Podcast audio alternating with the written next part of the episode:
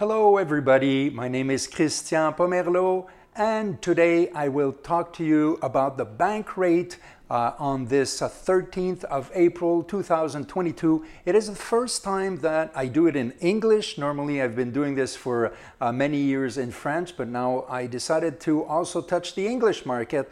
I am normally in a very nice uh, uh, setup, uh, but now it's very minimal because I'm doing this capsule directly from Vietnam. But the information will all be Canadian, and I hope you'll have fun with all this. I want to let you know today that uh, we have a solid change in uh, the uh, basic, the uh, prime rate, not the prime rate, but the, the bank rate, uh, which was announced by the Bank of Canada. And they have increased the bank rate uh, by 0.5%, so that's 50 uh, basis points. So it brings it up right now to 1%. Uh, it's the second successive rate that we have uh, uh, after a very long, almost two year of no changes. So now we're starting in this raising curve. Um, it is the end of the reinvestment of the federal uh, liquidities in the market, and right now we're more uh, going to see a, a, seizing of the market and uh, on a quantitative, quantitative way. Uh, now, why this raise? Uh, first of all, it's clear it's to control inflation. Right now, inflation is measured at 5.7, and there's this economist from, from Desjardins which was uh, um, reviewing a speech given 10 years ago by Mario Draghi, which is a very uh, uh, reputed uh, banker. And he said that sometimes you have to do whatever it takes to solve a situation. And this method has been uh, used uh, many uh, uh times uh, lately by the central banks. For example, during the major crisis for the pandemia, uh, the central banks, the Federal Reserve, and our Bank of Canada have all done whatever it takes by injecting like colossal, humongous amounts of liquidities in the market just to sustain the economy. And now the panic is a little reversed because these same banks, they are now doing whatever it takes to counter the inflation that is really galloping right now and raising very uh, rapidly, too rapidly. So we have to think about multiple raises of the bank rates in the next uh, uh months and uh, uh, many in 2022 and probably some in 2023 also. Now, if we look in the, in the whole world, the perspective of having uh, um, something come out of the conflict in Ukraine are getting uh, very uh, weaker, and right now it's not being solved at all. So, this has a major impact on the raw material prices and definitely petroleum.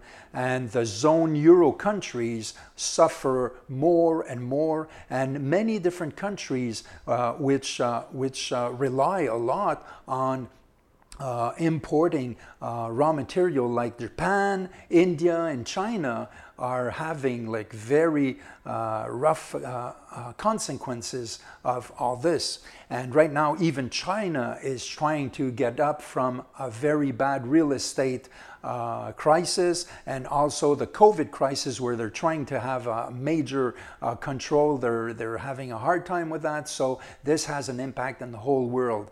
If we look at our neighbors in the States, the last monetary uh, policy reunion and, um, uh, and the major bankers have clearly established that there is a plan put in place to have multiple raises of the bank rates and the Fed rate in 2022. And rapidly, uh, we saw that the bonds started to go up and the share market has been affected affected negatively. Um, and also, in the, like I said, the, the war in Ukraine also sustains this pessimism in the, uh, with the investors. So, confidence is something that's very important in the market. However, even in the States, the employment market goes very well. Even the American companies have to increase the salaries of people to maintain and to attract. Uh, but at the same time, this is like a catch 22 because raises and having high salaries stimulates consumption and economy and creates even more inflation. So, this is the challenge. And one of the measures uh, that was taken by the uh, American last week is to unblock one third of the strategic uh, petroleum reserve uh, that they keep aside, you know, for, for major uh, things. And now they took one third and unblocked that um, to basically uh, mitigate the inflation through the canal of the energy prices. And uh, also, all the what is the war is creating as a problem uh, to import raw material and petroleum material, uh, is having a major major um, uh, impact on the countries of the OPEC, which have a high difficulty to react to all this. Biden also thinks about taking away some sanctions from the very hostile regime of Venezuela just in exchange of having provisions of petroleum come in. So, this is what we, we mean by whatever it takes. Now, here in Canada, the big news last week uh, was. Um, the new uh, federal budget for 2022 uh, that was given by the uh, finance minister Chrystia Freeland. And this budget uh, shows the reduction, an important redu- reduction in the uh, federal deficit for the next five to six years. Um, now, how they do this is because there will be a pretty good increase in governmental revenues and also a weak progression of the expenses, and this explains the, the relatively positive perspective. Um, in our country also hiring uh, is very solid and the unemployment rate is now established around 5.3 it has never been so low in the last 40 years which is a good thing and the commerce uh, commercial market is going very well. Uh, exports are strong imports are very good.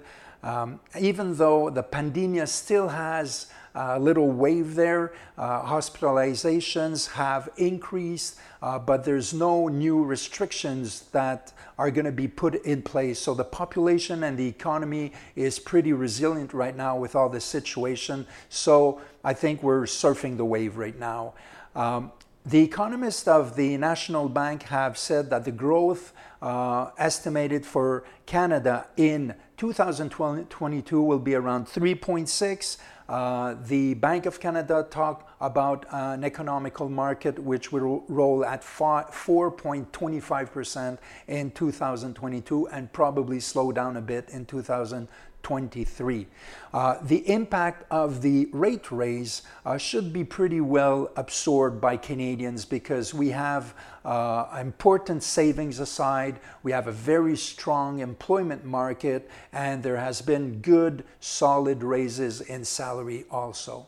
Now, if we look into the real estate market, uh, we know that the any monetary policy which becomes severe against inflation and uses a plan of successive rate raises will definitely have an impact on the real estate market. And a lot of economists um, estimate that there will there could be a reduction in the value of the assets and possibly uh, market um, slowdown. Uh, now, borrowing, the cost of borrowing right now in the real estate market and the residential real estate market is now back to its level that it was in 2010. And the Bank of Canada will definitely look at this market very closely because all this excitement that we had in the two last years in the real estate market has incredibly increased the debt of the families. And this market is very sensitive uh, in, uh, with the fluctuations of bank rates.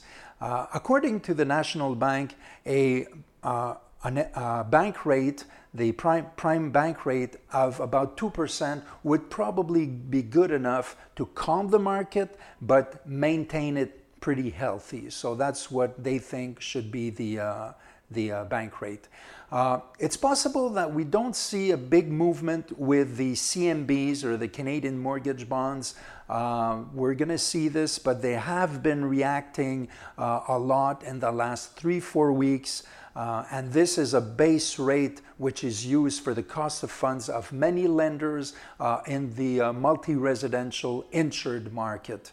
Uh, but because there has been a lot of movement there already, a lot of raise, maybe we won't see much of movement and the next days we'll see in the future. Many factors are gonna, are gonna be in the balance. Uh, the confidence uh, of the uh, consumers, uh, the balance between offer and demand demand and a lot of stuff also. I hope this little video capsule uh, that you liked it. Do not hesitate to contact me uh, if you want to talk about financial, uh, um, uh, commercial financing or multi-residential financing or the new MLI Select program for construction or uh, regular buildings. I can be uh, joined by email at christian pomerleau at pmml.ca. And for those that may be interested, uh, my sources to do this capsule come from uh, the Desjardins uh, Economical Studies and also the Bank of Canada site uh, on their communique, and also the economical uh, monthly um, uh, provisions from the National Bank. So again, I'm Christian Pomerleau, very happy to do this, and have a great week.